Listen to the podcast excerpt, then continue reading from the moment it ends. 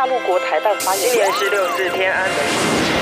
从新闻看见真实的中国，欢迎收听《中国这一刻》。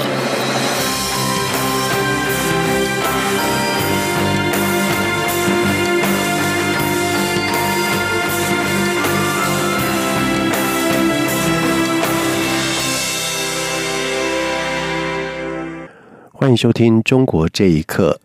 美国印太司令部司令戴文森九号出席联邦参议院军事委员会听证会时表示，中国期望取代美国领导地位，片面改变区域现状。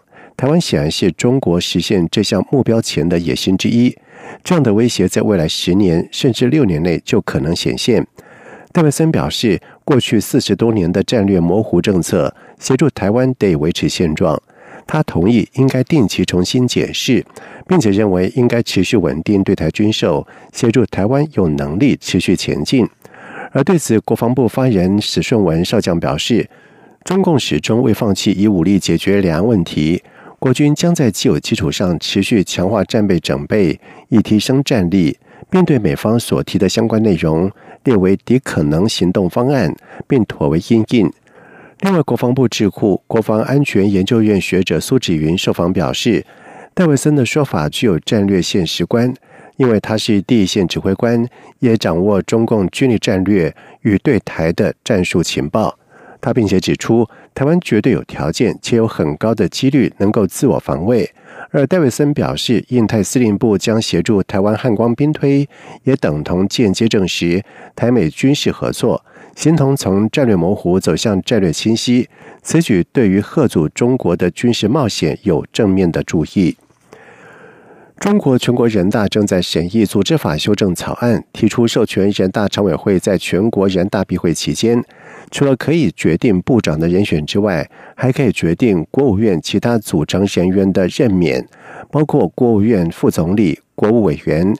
有学者认为，草案一旦被通过，总理李克强的行政权力将被削弱，且全国人大只能算是一个橡皮图章，权力最终是来自于中央。请听以下的报道：在中国现行体制当中，中共总书记主管党务以及社会制度走向，而国务院行使行政管理职能，包括了统筹落实发展计划。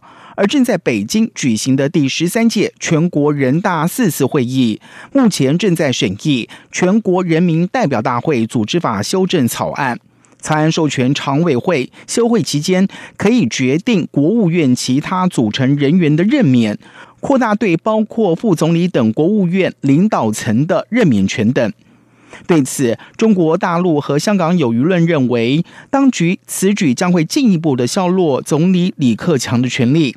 现在副总理中排名第一的刘鹤，被外界认定是习近平的亲信，也是习近平的经济顾问。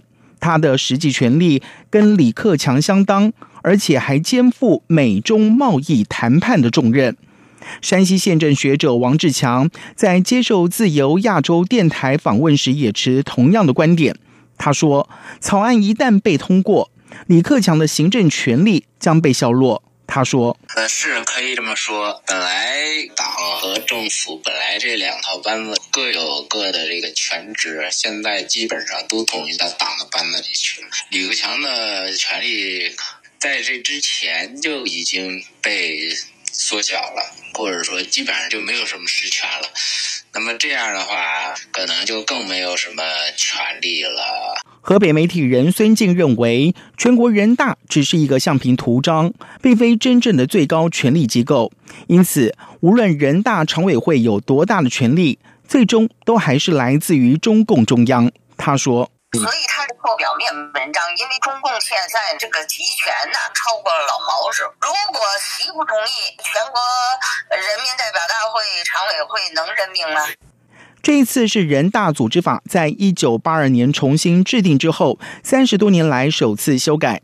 参与修改工作的全国人大常委会法工委国家法事副主任蔡仁俊说：“修改并将推动人民代表大会制度与时俱进，完善发展。”央广新闻整理报道：上个月到武汉调查俗称武汉肺炎 （COVID-19） 疫情起源的世卫组织，至今尚未发表调查报告。小组成员指出，调查团队和中共当局的分歧很大，包括无法访问患者或是拿到病历等等。而对此，中国红十字基金会大病救助专案前高级主管任月红表示，中方处理的手法正好反映疫情背后有不为人所知的内情。请听以下的报道。世卫专家小组二月初开始在中国针对武汉肺炎病毒的起源进行实地访查，但是至今该小组都未能发布调查报告。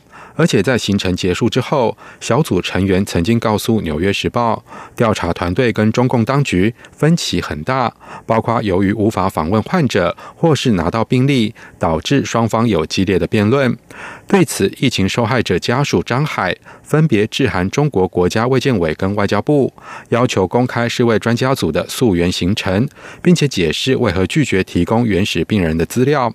他接受自由亚洲电台访问时表示，除非政府心里有鬼，否则应该公开各种信息。他说：“很核心的一百七十四份原始的病患者的数据资料，他并没有公开出来，他而是采采取一种拒绝的方式。我始终认为，调查病毒是一件很严肃的事情，同时不能受到外界的干扰。我也始终认为，世世卫组织是很有公信力的。如果世卫组织到武汉的这个来调查是个表演形式的话，他就会容易被我们中国别有用心的人利用了来甩锅。中国红十字基金会大病救助专案前高管任瑞红则指出，原始病人数据资料对于掌握武汉肺炎的特点以及往后的防疫工作十分关键。中方处理的手法正好反映疫情背后有不为人所知的内情。他说：“清清白白、坦坦荡荡的，那么就没有必要隐瞒任何东西。”那要么就是病毒的来源，要么就是传播的渠道渠道，要么就是泄露的可能性，要么就是说你在控制疫情的力度有一些措施是不当的。总之，肯定是有一些东西不想承担的结果。任瑞红说，疫情爆发至今已经超过一年，相信专家组收集回来的数据已经经过处理，难以还原真相。是为这次到中国进行调查，只是一场政治秀。世界卫生组织日前表示，到武汉追溯新冠病毒源头的专家组不会发表中期报告，改在本月中直接公布完整报告。专家组成员在武汉期间的所有事将在报告当中透明呈现。以上新闻由央广这里报道。中国的外卖产业蓬勃，超过了七百万的外送员却没有工作保障。有外送员维权组织计划在中国两会期间发动全国性的罢工活动。却遭到了当局的打压，更有多人被逮捕。对此，维权人士表示，中国官方严防公运，尤其在中共两会期间的抗议更加困难。请听以下的报道：根据大纪元报道，中国外送员的工作环境日渐困难，不仅员工没有休假、事故保障，平台恣意调降订单单价，也让外送员的权益跌到谷底。对此，熊燕创办了外卖骑手联盟。维护外送员的权益。不过，从今年二月二十五号开始，熊燕和多名外送员陆续遭警方抓捕，至今不知道有多少人被抓，以及他们身在何处。为声援被捕的熊燕等人，有外送员原本准备在三月八号发起全国外送员大罢工，因为官方的极力打压，他们的维权行动因而宣告流产。关注公运的人士洪涛在接受自由亚洲电台访问时指出，官方为了防止外送员发起全国罢工，已经关闭了发布罢工消息的打工的五十一平台，同时监视所有外送员群友的微信跟通讯工具，切断所有消息，施压外送平台控制外送员，让外送员在中共两会期间的抗议更为困难。洪涛说。整个方案，但我知道是一些左翼的年轻人搞的，一直关注这种农民工维权。原来的号春节前都被封了，现在搞一个新号，因为弄这个快卖骑手这个事儿又被封了。这个强度应该很大的。有那个英国的哪个工会的，不是对这个事儿进行声援吗？可能他们只为就是说有境外势力啊，怎么怎么着了。两会期间肯定是看不到结果了。广东维权律师刘世辉也指出。严防公运是中国官方防范最严的工作之一。在资讯封锁跟严苛的打压下，目前在中国劳工维权面临很大的困难。刘世辉说：“现在国内这种环境下，可想而知的事情，信息传达不出来。像公运这一类的，打压的非常厉害。